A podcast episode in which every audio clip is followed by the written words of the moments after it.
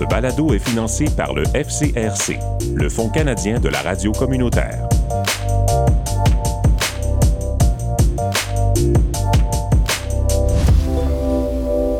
On entend souvent dire que les enseignants du primaire sont parmi les personnes les plus influentes dans la vie d'un enfant. Pour les Franco-Ontariens, l'amour du français passe souvent par la passion des enseignants. Aujourd'hui, dans le cadre de notre série d'entrevues avec les jeunes professionnels du comté de Simcoe-Muskoka, j'ai le plaisir de m'entretenir avec Mme Lina Brouillard, professeure de français, maths, d'études sociales et de sciences à l'école primaire Saint-Joseph à Penetang-Wishing. Nous allons en apprendre plus sur sa profession et sur le parcours professionnel de Mme Brouillard. Bonjour Lina. Bonjour. Donc, pour commencer, on va parler un peu euh, du contexte. On va parler de ta classe. Ils ont quel âge environ les élèves auxquels tu enseignes? Euh, les, les, élèves que j'ai dans la salle de classe à qui j'enseigne sont en troisième année et ils ont entre 6 et 8 ans. 6 et 8 ans. Et c'est des classes de combien d'élèves environ? Euh, on a environ une vingtaine d'élèves. Cette année, j'en ai 23 dans ma classe. C'est quand même plus petit que ce qu'on a connu euh, auparavant. En tout cas, moi, dans mon, mon jeune temps, c'était des classes pour un 30. Et là, oui, j'ai ben déjà, déjà, enseigné à des classes qui avaient environ 25 à 29 élèves parfois. Est-ce que c'est une grosse différence? une très grosse différence. Oui, hein? Juste des fois, 5-6 élèves de plus, ça change complètement l'ambiance. oui. Et là, ben, tu enseignes à l'école Saint-Joseph de Pénétagne-Couchine. On sait qu'il y a une bonne communauté francophone à Pénétagne, à La Fontaine également. Est-ce que tu peux nous parler un peu là, de la communauté à l'école? Est-ce que les gens s'entraident entre eux? Euh, on est vraiment chanceux d'avoir une aussi belle communauté scolaire. Euh, les élèves ici sont super gentils, sont respectueux, ils s'entraident beaucoup entre eux. Euh, honnêtement, ici, c'est comme si on était une petite famille. Euh, du côté du personnel, on, nous aussi, on s'entraide beaucoup. On est un groupe qui travaille en équipe, qui s'appuie l'un l'autre pour s'assurer qu'on est on a tout du succès, puis pour s'assurer que les élèves ont du succès dans leurs apprentissages à tous les niveaux à l'école. On parle d'une famille. Euh, j'imagine a même des parents d'élèves qui sont allés à l'école Saint-Joseph. Est-ce que ça, ça, vous est arrivé d'en rencontrer? je pourrais dire que la il y en a plusieurs euh, dans notre communauté scolaire que c'est les enfants des, euh, des parents qui sont venus ici à l'école avant, auparavant. Qui sont fiers d'envoyer de, leur enfant à l'école en français. D'ailleurs, on va parler un peu du français. C'est pas évident d'enseigner le français dans une communauté ben, francophone, oui, mais quand même dans une province majoritairement anglophone. Est-ce que ça arrive parfois que tu es obligé de donner certaines explications en anglais pour être certain d'être compris de tous les élèves? Euh, maintenant, en deuxième, troisième année, ça arrive pas souvent que je vais m'exprimer en, anglais, presque jamais. Euh, plusieurs de mes élèves parlent bien la langue française euh, dans l'année où ils sont rendus, mais vivant dans une communauté minoritaire francophone, les élèves ont tendance à moins parler le français que dans les communautés francophones majoritaires. Euh, ils parlent en français dans la salle de classe avec moi, euh, puis on met plusieurs systèmes en place pour les encourager à utiliser le français comme langue de communication au courant de la journée scolaire. Maintenant, euh, ils sont anglophones comme langue primaire et euh, vont probablement adresser majoritairement les élèves et leurs les élèves et leurs amis quand ils sont à la récréation à l'extérieur en anglais. Et, ils vont trouver ça difficile de communiquer en français euh, à longueur de journée avec leurs amis, mais euh, on essaie de trouver des, des, façons de les encourager à parler en français dans la classe. Euh, quand moi je donne mes explications, c'est toujours en français. Et si un élève ne comprend pas, je vais trouver une façon habituellement de, de l'expliquer d'une différente façon à place de me de me tourner vers l'anglais pour l'expliquer. puis de cette façon-là, ben, ils apprennent davantage c'est quand même pas rien. Vous essayez de non seulement enseigner une langue, mais de développer le réflexe de parler français. Ça fait penser à une question.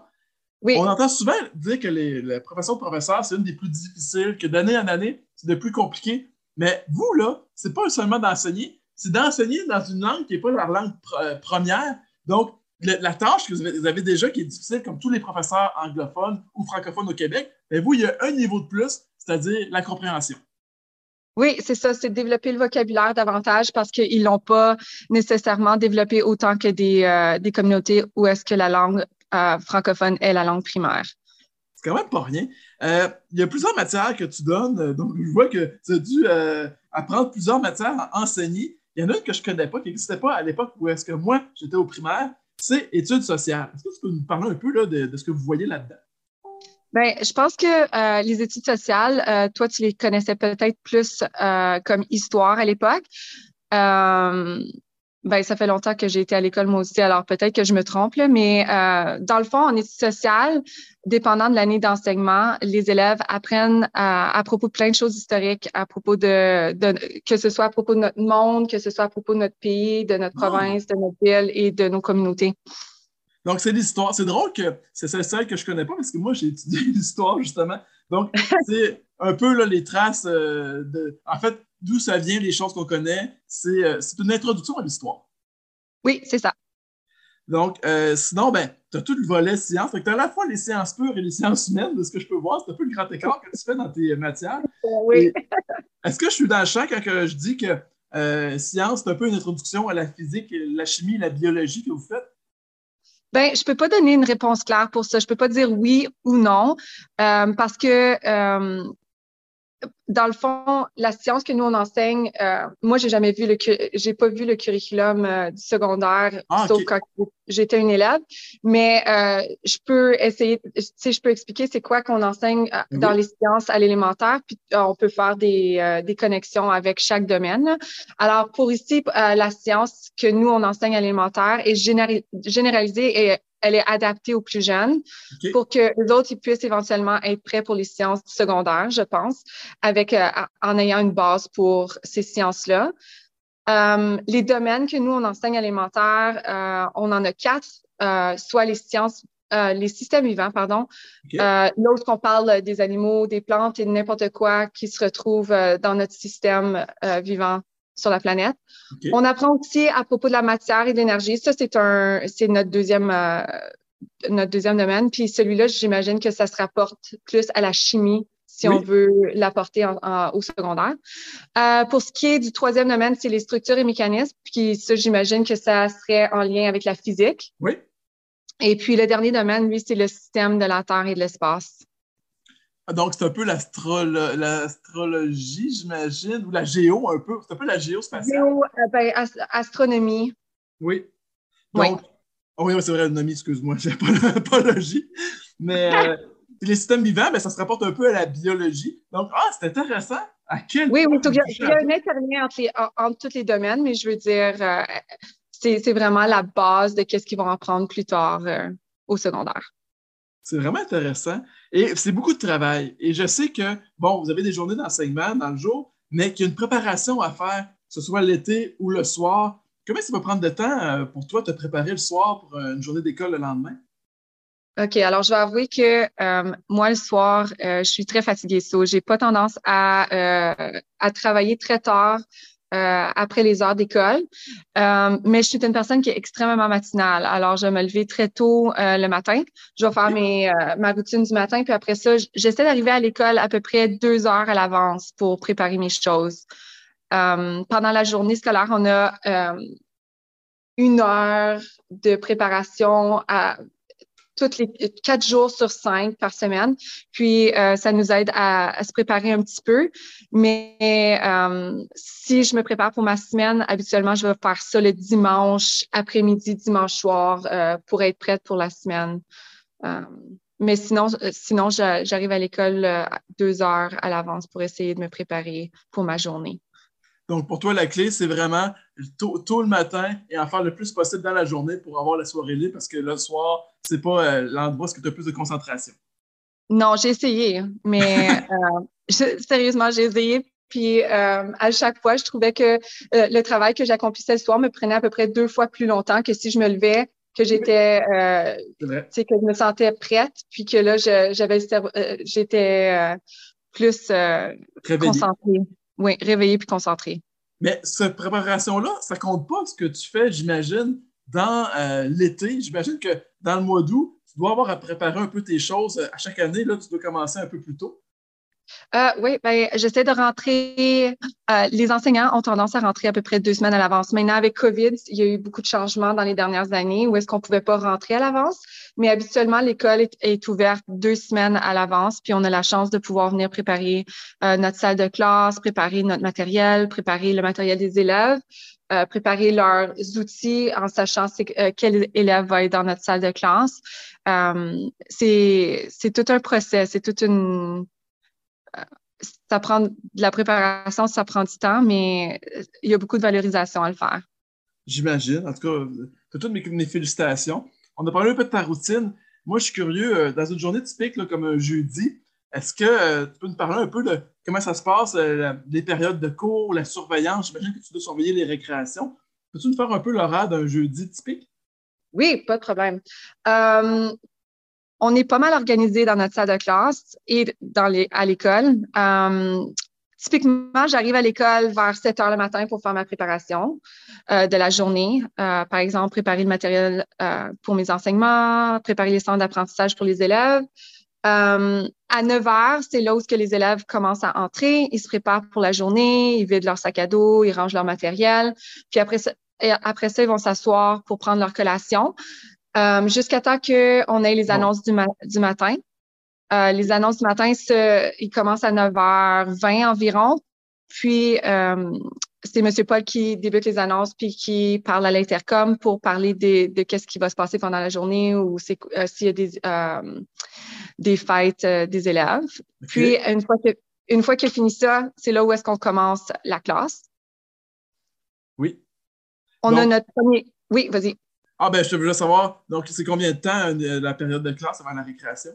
Oui, oui, c'est ça. Alors, euh, notre premier bloc qu'on a avant la récréation, c'est de 120 minutes.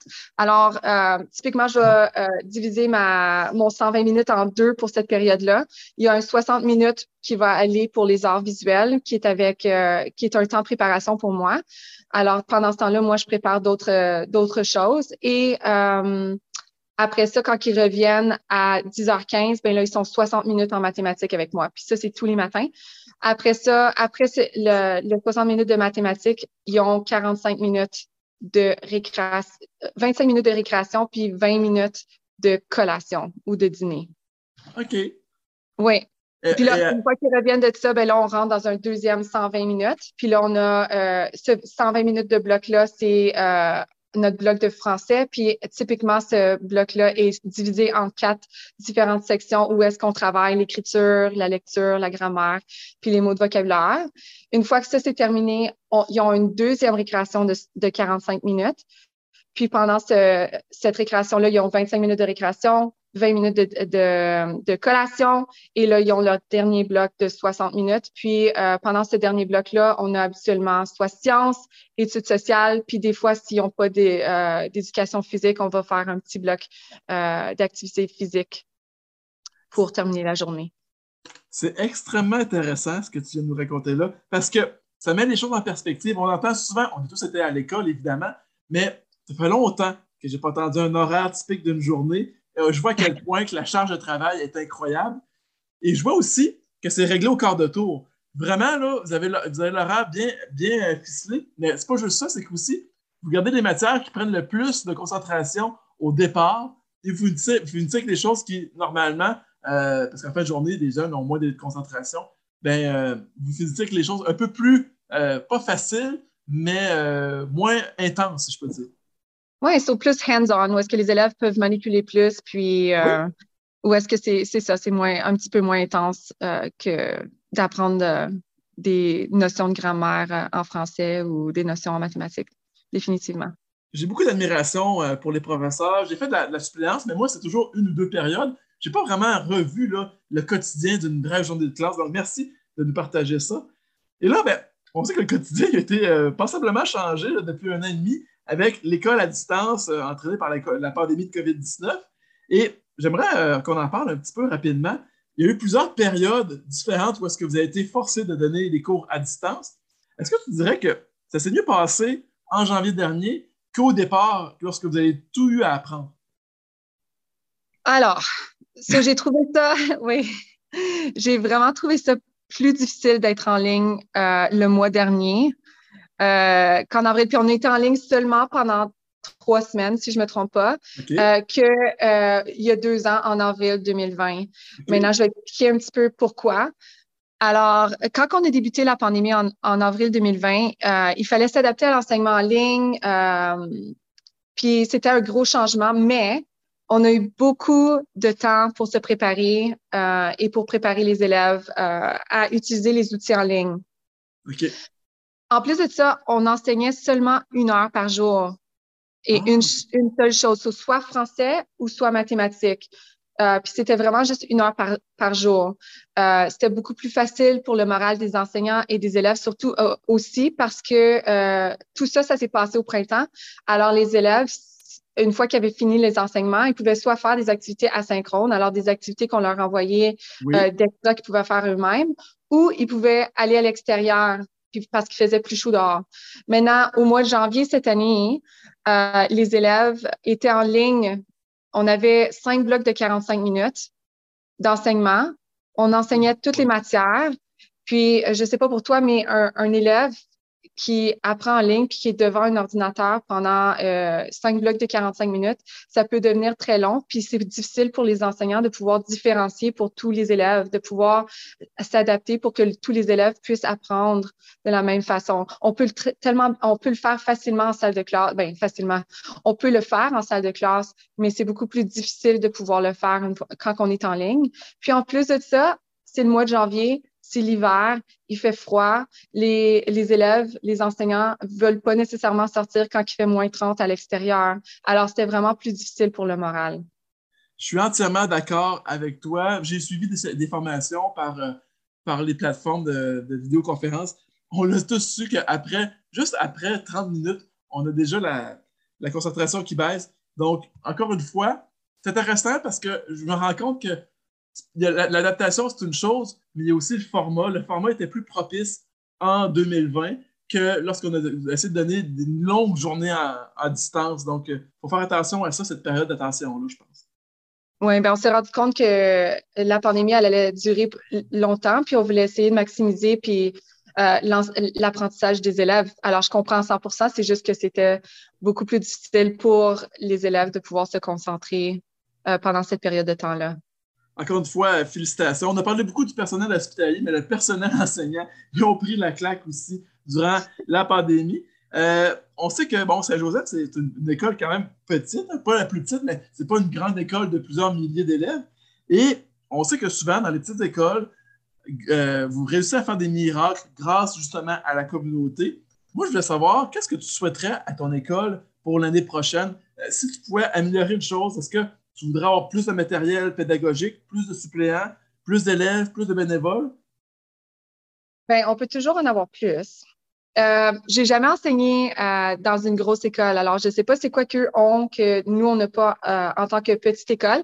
Mais en regardant dans ma salle de classe, j'aimerais ça pouvoir avoir euh, du matériel comme euh, plus d'outils technologiques pour que mes élèves puissent en avoir un chacun.